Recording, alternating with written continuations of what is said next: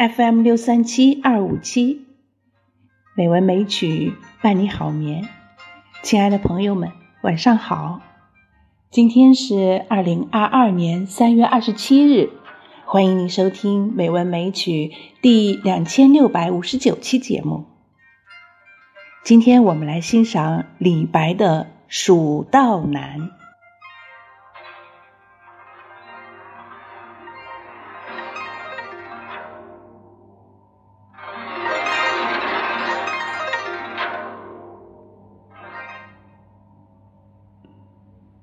蜀道难》唐·李白，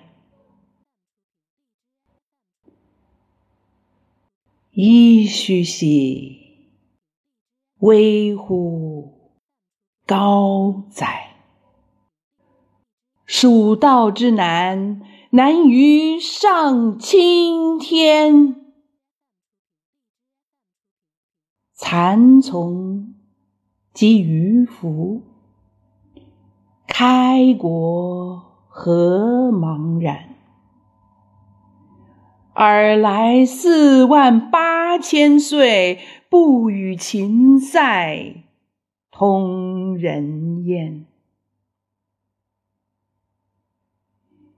西当太白有鸟道，可以横绝峨眉巅。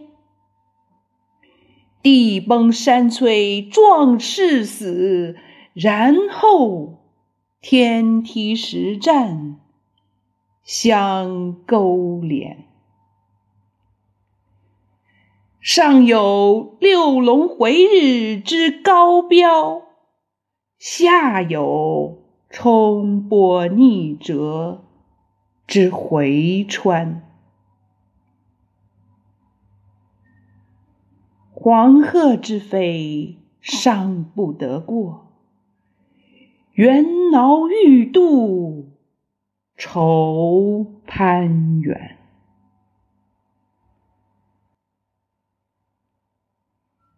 青泥何盘盘，百步九折萦岩峦。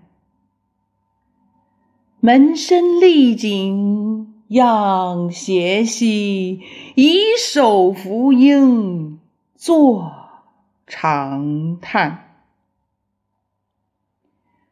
问君西游何时还？畏途谗言不可攀。但见悲鸟号古木，雄飞雌从绕林间。又闻子规啼夜月，愁空山。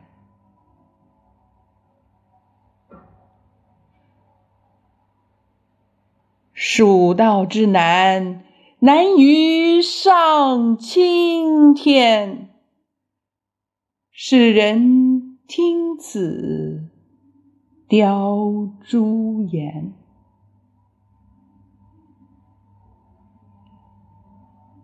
连峰去天不盈尺，枯松倒挂倚绝壁。飞湍瀑流争喧哗，拼崖转石万壑雷。其险也如此，嗟而远道之人胡为乎来哉？剑阁峥嵘而崔嵬，一夫当关。万夫莫开，所守或匪亲，化为狼与豺；朝避猛虎，夕避长蛇，磨牙吮血，杀人如麻。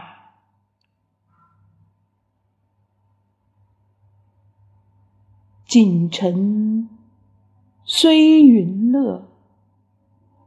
不如早还家。蜀道之难，难于上青天。侧身西望，长自见。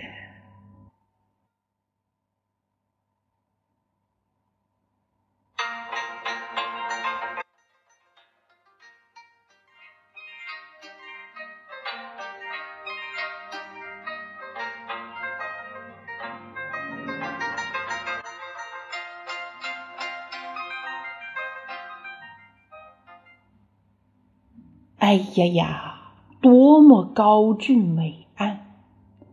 蜀道难以攀越，简直难于上青天。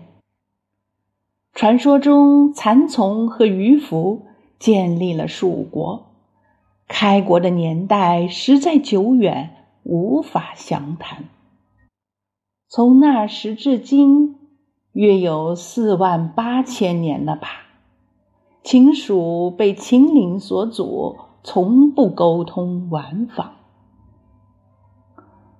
西边太白山高峻无路，只有飞鸟可通行。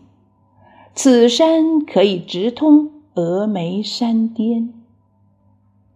山崩地裂，埋葬了五位开山的英雄壮士。这样以后，高险的山路和栈道。才相互勾连。蜀中上有挡住太阳神六龙车的山巅，下有激浪排空、迂回曲折的大川。善于高飞的黄鹤尚且无法飞过，即使猢狲想要翻过，也愁于攀援。青泥岭的泥路曲曲弯弯，百步九折，萦绕着山峦。屏住呼吸，仰头就可触摸身心和颈心，紧张的透不过气来，只能坐下来，抚着胸口，长吁短叹。好朋友啊，请问你西游？何时回还？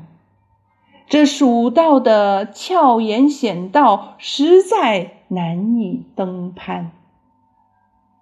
只见那悲鸟在古树上哀鸣啼叫，雌雄相随，飞翔在茂密的树丛之间。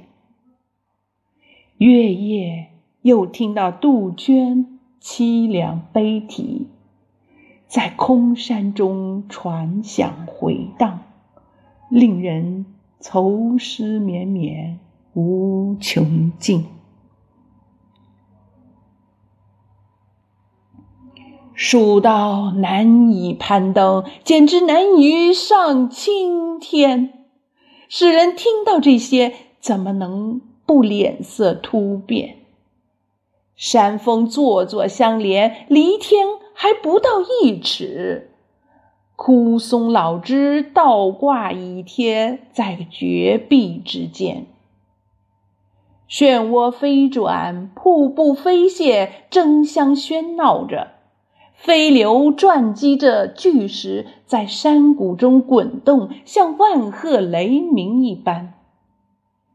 这样危险的地方，哎呀呀！你这个远方而来的客人，为什么？非要来这里不可呀！剑阁所在，重峻巍峨，高入云端。只要一人把守，千军万马难攻占。驻守的官员，倘若不是可信赖的人，难免要变为豺狼，居险作乱。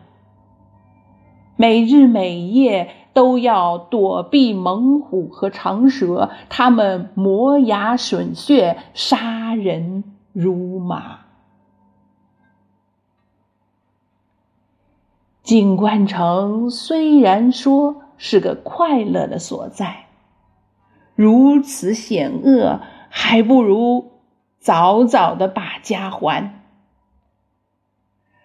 蜀道难以攀越啊，简直难于上青天。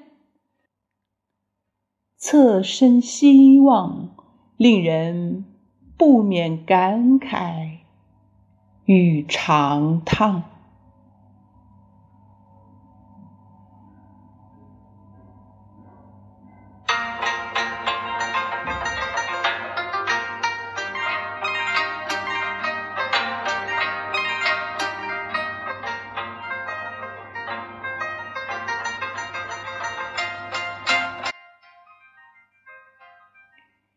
这首诗是习用乐府旧题，意在送友人入蜀。诗人以浪漫主义的手法展开丰富的想象，艺术地再现了蜀道峥嵘突兀、强悍崎岖等奇丽惊险和不可凌越的磅礴气势，借以歌咏蜀地山川的壮秀。显示出祖国山河的雄伟壮丽。全诗采用律体与散文间杂的方式来写，笔意纵横，豪放洒脱，一唱三叹，回环反复，读来令人心潮激荡。好了，今天的节目就是这样了，感谢朋友们的收听。知秋在北京，祝您晚安，好梦。